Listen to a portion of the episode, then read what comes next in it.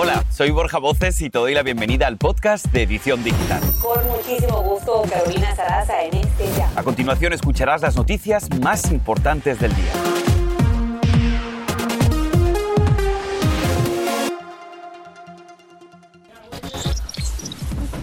Una auténtica, verdadera escena de horror es la que se vivió en una escuela de Michigan cuando un joven de 15 años abrió fuego indiscriminado. Las autoridades investigan las motivaciones detrás de este ataque. Vamos a estar en la escena. El futuro del aborto en manos de la Corte Suprema, un estado pide el cambio más drástico a esta práctica, prohibir el aborto después de las 15 semanas de gestación. Y escucha esto, retiran del mercado cientos de aerosoles corporales antitranspirantes y desodorantes luego de que se hallara que contienen un químico que causa cáncer. Tenemos todos los detalles.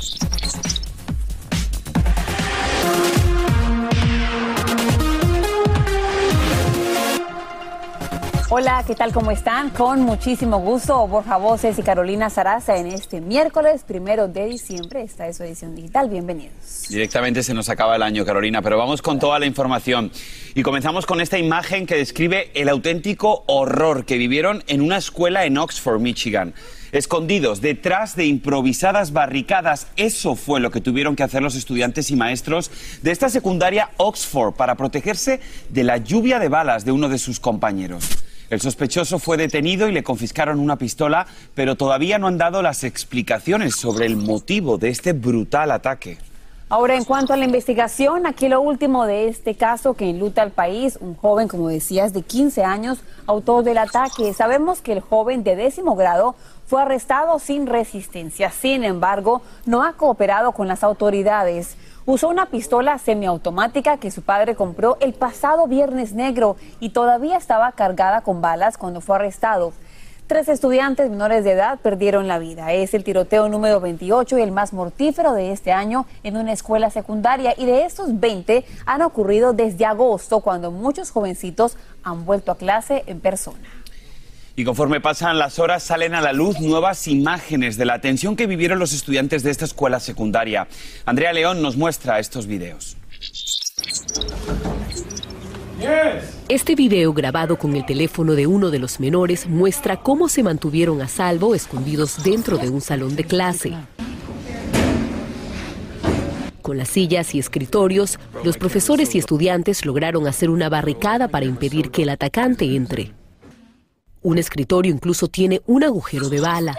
Las autoridades dicen que el pistolero disparó hasta 20 rondas en apenas 5 minutos. Momentos más tarde, el sospechoso se habría entregado con su pistola aún cargada. Fue entonces cuando los estudiantes lograron salir por una puerta trasera del salón. Luego de escuchar a la policía decir que estaban a salvo, salieron también de la escuela.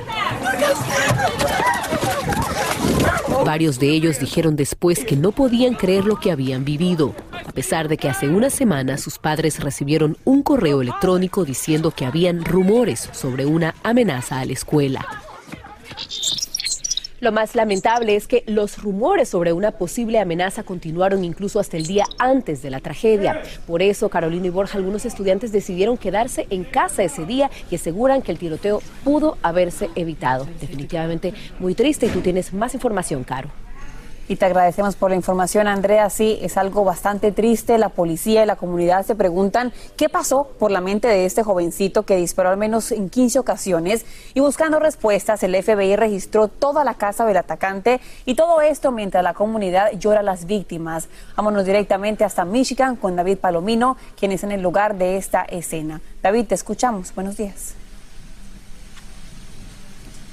Gracias, Carolina Borja. Muy buenos días. Pues a esta hora eh, estamos en vivo desde el lugar de los hechos y efectivamente pues el área continúa acordonada por oficiales acá del departamento de la oficina del alguacil del condado Oakland. Y precisamente fue el alguacil del condado quien se ha dirigido a los medios de comunicación, primero dando ese, esa mala noticia, esas tres personas, tres personas muy jóvenes que han perdido la vida. Hablamos de un hombre de 16 años, Tate Mayer, quien jugaba fútbol americano, muy reconocido acá en la escuela por su, sus labores como deportista también una joven de 17 años, Madison Baldwin, reconocida por sus familiares por ser artista, y una joven de, de 14 años, Anna Julian, también reconocida por ser atleta, por participar en los equipos de baloncesto de la escuela. Desafortunadamente se habla también de otra joven de 14 años quien se encuentra en condición bastante crítica, se debate entre la vida y la muerte, conectada a un ventilador, heridas de bala en su, en su mentón, en su cuello, y pues dicen las autoridades que están eh, eh, esperando a presentarle cargos al joven de 15 años, principal sospechoso en este tiroteo masivo, para asimismo identificarlo públicamente con los medios de comunicación. Como ustedes mencionaban, pues ya allanaron su, su, vivienda, su teléfono celular, sus redes sociales. Se cuestionaba también a la oficina del alguacil sobre esas supuestas amenazas que habían recibido semanas atrás y dice que su oficina nunca recibió tales denuncias, que de ser así las habrían investigado, pero por supuesto debido a estas acusaciones se encuentran en el ojo del huracán. Es tema de controversia. Ahora, esta comunidad es de apenas 3.500 habitantes, el 90% son de raza blanca, muy pocos hispanos, pero encontramos algunos de ellos en las calles muy preocupados con esta situación y que algo así suceda en una población tan tranquila como esta realmente consternada. De verdad, yo creo que no hay otra palabra que describa eso porque nunca se había escuchado eso por aquí. Yo nunca había escuchado que en Michigan hubiese pasado eso. Bueno, y ahora eh, Dicen las autoridades que en las próximas horas, en cualquier momento, estará dando inicio una nueva conferencia de prensa donde esperamos un reporte sobre las personas heridas, esas tres personas que dice el alguacil que se encuentran en condición extremadamente crítica y que identifiquen eh, oficialmente al, sospechoso acusado eh, en este tiroteo masivo. Borja Carolina. Bien, pues muchísimas gracias, David. Ya son 28 los tiroteos de este año en escuelas. Increíble. Este es el podcast de Edición Digital, con noticias sobre política, inmigración, dinero, salud y mucho más. Y mucha atención, porque desde hoy la Corte Suprema está escuchando argumentos y debatiendo el futuro del aborto legal en el país. Esto por un caso de Mississippi que sin duda tiene dividida la nación entre sus partidarios, pero también entre sus detractores. Mississippi está pidiendo al Tribunal Supremo que confirme la sentencia de su legislatura que hace prácticamente imposible abortar en ese estado después de las 15 semanas de embarazo. Y justamente una reciente encuesta revela que el 60% de los estadounidenses dice que la Corte Suprema debe mantener su decisión de Roe versus Wade, que estableció el derecho de las mujeres del aborto. Pero el clima ahora fuera de esa Corte es bastante candente. Edwin Pitti está allí con más información. Así es, desde muy temprano una gran cantidad de personas llegaron a las afueras de la Corte Suprema de Justicia para dar a conocer su punto de vista y yo quiero conversar con alguien que está en contra del aborto. Eh, Mario, para que me comentes un poco que estás desde temprano aquí, estamos en vivo para la edición digital, tu postura y qué es lo que esperas el día de hoy. Estamos aquí parándonos por la vida, como ven, mucha energía, diversidad de voces, todas tratando de traer justicia y que se devuelva este asunto a la gente, al pueblo en donde pertenece. Gracias, Mario. Hay opiniones a favor y en contra, por supuesto. Hoy solamente la Corte va a escuchar los argumentos, pero no se va a saber el fallo total del caso de Mississippi y Texas, sino hasta el próximo año. Estamos hablando que podríamos esperar ese fallo a partir del mes de febrero. Estamos reportando desde los predios de la Corte Suprema de Justicia. Regreso con ustedes al estudio. Pues muchísimas gracias, Edwin, por tu reporte y por supuesto vamos a ahondar un poquito más en esta información si les parece y por eso nos vamos a conectar ahora con Raimundo Rojas. Él es director de Asuntos Latinos de la organización National Right to Life. Raimundo, gracias por estar con nosotros aquí en la edición digital. Cuénteme brevemente, ¿qué es lo que esperan ustedes de los magistrados de la Corte Suprema ante esta decisión que divide al país en este momento? Bueno, hemos estado escuchando las preguntas que están haciendo los jueces a, las, a los dos representantes, uno que defiende la ley y el gobierno norteamericano que está en contra de la ley. Eh, esperamos que esta ley sea eh, una, eh, que la Corte diga que sí, que esa ley sí se pueda mantener legal, porque estamos hablando de 15 semanas de embarazo, ya empezando el cuarto mes. El 75% del mundo y casi todo el mundo eh, de los países desarrollados tienen la ley de su aborto es muy parecida a esta, más embargo, aquí en los Estados Unidos, eh, la decisión de Roe v. Wade permite el aborto durante los nueve meses del embarazo. Y esos que están dando su argumento en contra de esta ley lo están haciendo porque están en favor de los abortos en el cuarto, quinto, sexto mes del embarazo. Y para nosotros es algo eh, horrible. Y justamente, Raimundo, eh, queremos que la gente en casa escuche la opinión de una mujer que está de acuerdo con usted, que dice que los abortos son dañinos para las mujeres. Escuchemos a esta persona y luego usted me da su opinión. Yo soy provida y espero que la Corte reconozca que la vida empieza desde la concepción. Espero que reconozca que el aborto daña a las mujeres y daña a sus hijos también. Creo que hay muchas mujeres lastimadas por el aborto, hay muchas mujeres que ya no pueden tener hijos, hay muchas mujeres que les da depresión, son más probables al suicidio. Y Raimundo, estábamos escuchando la voz de esta mujer, pero háblenos desde la perspectiva de la persona que no puede hablar, de, de, ese bebé que está en el vientre de la mujer. Cuando un feto tiene 12 semanas, puede sentir, puede soñar. ¿Qué diría ese feto si pudiera tener voz? Sálvame, diría sálvame.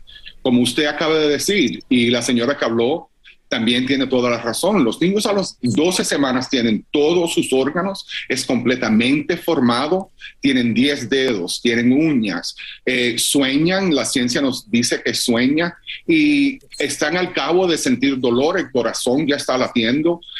Nosotros no pensamos que ya a las, a las 13, porque esta ley estamos hablando más todavía que 12 semanas, estamos hablando de, la, de 15, 16 semanas de embarazo, donde un niño ya está eh, completamente formado y esos niños se deben de, proteger. También sabemos, por más, bueno, no por más, por casi 50 años de aborto, que el aborto sí daña a la mujer. Existen muchos datos, existen eh, muchas, muchos estudios que demuestran que el, que el aborto sí causa daño a la mujer. Raimundo, a mí me gustaría preguntarle algo. ¿Y qué ocurre con los casos donde las mujeres son víctimas de violación? ¿Tiene usted la misma teoría?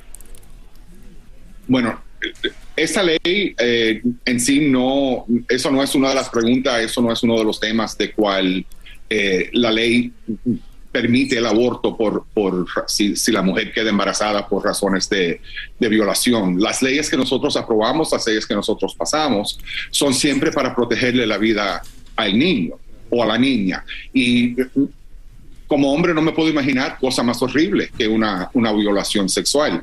También tenemos que reconocer que el aborto duele, el aborto le duele a esa criatura.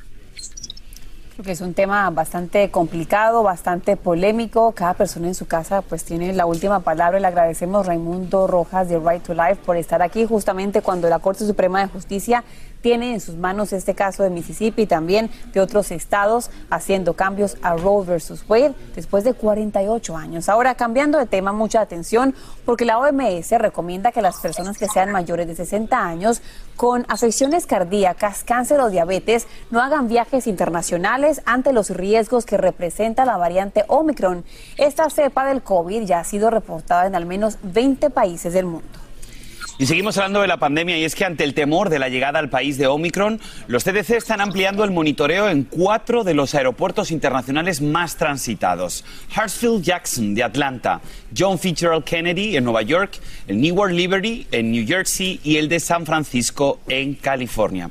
Las pruebas Express Check serán para pasajeros que ingresan a los Estados Unidos provenientes de Sudáfrica y también para quienes hagan conexiones en el continente europeo. Y es que científicos de todo el mundo están bajo fuerte presión para entender esta variante Omicron y atacarla, pero ¿en qué se diferencia de otras variantes? Bueno, yo te explico.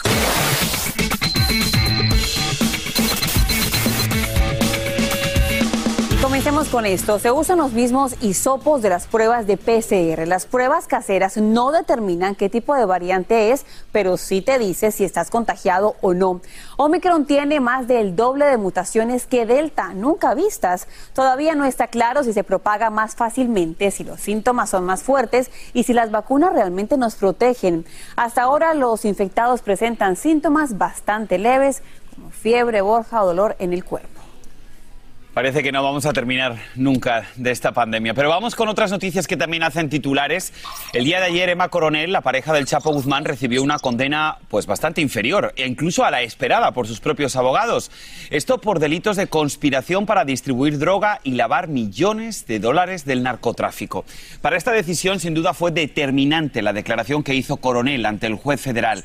Si les parece, vamos a escuchar las primeras reacciones de su abogada Mariel Colón gustado verla salir caminando con nosotros hoy, pero 36 eh, meses, pues de, tres años no es un mal número. Lo que quiere es pasar página, eh, obviamente diciéndolo en mis, en, mis, palabras, pasar la página y poder eh, seguir compartiendo con sus hijas, verlas crecer y, y nada, darles un buen ejemplo. Pero Mariel habló muchísimo más en esta entrevista exclusiva de Univisión, así que si quieres ver más de esta entrevista esta noche, puedes hacerlo en Yaniot PM a las 8 de la noche, 7 en el centro, por las páginas de Facebook y YouTube de Univisión Noticias. Imperdible, ¿no? Eh, estábamos esperando la reacción de Mariel Colón, de su equipo de defensa. Sí, hay que ver qué fue lo que dijeron. Y sin trabajo comenzó el día el oficial que le disparó mortalmente a un hombre en silla de ruedas en Tucson, Arizona. Tenemos los detalles. Y además hoy se celebra el Día Mundial de la Lucha contra el SIDA y un activista hispano nos va a aclarar los muchos tabúes y tópicos que hay sobre el tema. Conéctate. Y ahora regresamos con el podcast de Edición Digital con las principales noticias del día.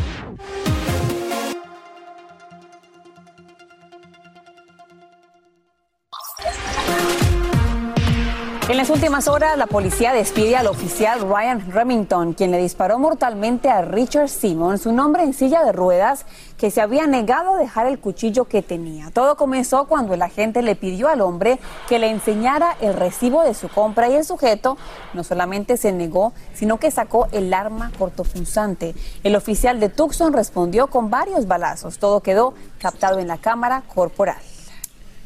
Y en otras noticias, la policía de Los Ángeles publicó el momento de un robo captado en video de dos hombres que acorralaron y asaltaron a una mujer que estaba con su bebé en la entrada de su casa. Miren las imágenes. Los hombres se marcharon en un auto modelo sedán que les esperaba cerca después de llevarse una bolsa de pañales y un enfriador de biberones. La mujer y el niño resultaron ilesos, pero obviamente pues muy atemorizados. Hoy se celebra el Día Mundial de la Lucha contra el SIDA y escuchen bien en casa estos datos. Según los CDC, el 29% de las personas que tienen VIH son hispanos. La mayor cantidad de contagiados tienen entre 25 y 34 años de edad. Aproximadamente 1.200.000 personas en Estados Unidos tienen esta enfermedad. De estas, un 13% no saben que portan el virus. Y justamente para hablar de esto, les presentamos la historia de Daniel Garza, un activista hispano de 50 años, quien fue diagnosticado con el VIH hace más de 20 años y hoy lucha para que otros hispanos estén pues bien informados. Pues vamos a dar la bienvenida a Daniel. Bienvenido Daniel, gracias por estar con nosotros aquí en la edición digital. Madre mía, el SIDA ya demasiados años matando gente, pero ¿por qué el VIH sigue siendo un tema muy tabú para los hispanos? ¿Qué piensas tú? Mira, en mi opinión, y saludos a ustedes, gracias por terminar el programa. Eh, creo que en, mi opinión, eh, vivimos todavía rodeados de los tabús que vienen con la religión, que vienen con la cultura, las normas sociales. Eh, aun hay latinos, primera generación, segunda generación, existen todavía eso. Y mientras que no hablamos francamente del sexo, la sexualidad, la diversidad, creo que va a seguir creciendo los números. Tenemos que cruzar esas barreras para entablar una mejor comunicación. Y bueno, ¿en qué consiste el trabajo que haces día con día para ayudar a tantos hispanos, hombres y mujeres que a veces sienten que les da pena, que les da miedo ir a hacerse esta prueba, sabiendo que si se la hacen podrían salvar su vida, la de otra persona y también hay tratamiento disponible? Sí, mira, parte de mi trabajo es pues hacer cosas como esto, estar al aire, dar la cara, eh, tengo mi, producción, mi compañía de producción, donde hacemos videos, hablamos con la gente, ponemos información, eh, voluntario para diferentes organizaciones, Radiant Health Centers, aquí en el sur de California, eh, dando la cara. Creo que a veces nos toca a uno dar la cara, hablar francamente darle permiso a la gente de poder comunicarse, ya sea en público o en privado, pero es día con día, o sea, no, no descansas de estar dando y recibiendo información. Fíjate que yo creo que sin duda el estigma del VIH ha cambiado muchísimo, como decía Carolina, gracias a los tratamientos. Ya no es una sentencia a muerte, como era, por ejemplo, en los años 70 o en los años 80, pero sin duda a mí me gustaría que tú mandaras un mensaje a todas las personas sobre el VIH. Sí, claro, eh, sí, efectivamente, ha cambiado mucho desde los 80 en cuanto a medicamento, apoyo social, tratamientos, etcétera. Pero si tú no te has hecho la prueba y no sabes tu si eres VIH positivo o negativo, hazte la prueba. Ese es el primer paso. Segundo es, si eres positivo, busca apoyo, busca alguien que te ayude. El apoyo familiar es muy grande, ayuda mucho, porque el estrés también afecta al VIH. Pero también tienen que saber que aun cuando hay tratamientos y no hay cura, pero hay tratamientos, afecta mucho más como a mí, eh, cánceres, eh, asuntos mentales. Eh, hay muchas cosas que el VIH también puede causar. Así que cuídense, eh, usen protección, hablen con sus hijos acerca del sexo y la sexualidad. Claro. Es cosa de todos poder controlar eso, pero mientras que no nos animemos a hablar, va a seguir los números creciendo. Te agradecemos por estar aquí en la edición digital. A la activista Daniel Garza me quedo con lo que mostraba su camiseta No Shame, que no tengan pena daría pena que un ser querido pierda la vida o que no pierda la vida por falta de información. Totalmente, y es maravilloso además que abramos estos foros también para que la gente tenga información, porque como ustedes saben en Casa Familia, la información siempre es poder. Bueno, vamos a hacer una corta pausa porque retiran del mercado unos desodorantes que contienen un alto índice de un producto que puede producir cáncer. Aquí te decimos de qué marca se trata, posiblemente la tengas en tu baño. Ojo con eso. Este es el podcast de Edición Digital, con noticias sobre política, inmigración, dinero, salud y mucho más.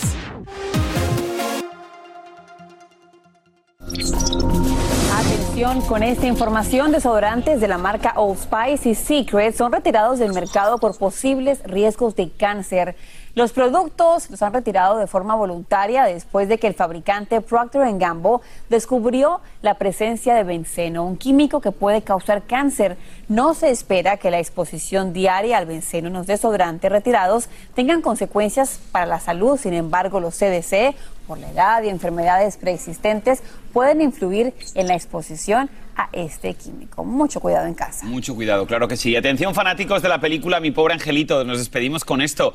Ahora alquilan de forma temporal en Navidades una casa recreada igual a través de la compañía Airbnb en Texas. Los invitados reciben una pizza como en la película y también varias trampas que les dejó Kevin. Yo vi esta película por ahí 50 veces. yo también. Hasta mañana. Y así termina el episodio de hoy del podcast de Edición Digital. Síguenos en las redes sociales de Noticiero Univisión Edición Digital y déjanos tus comentarios. Como siempre, muchas gracias por escucharnos.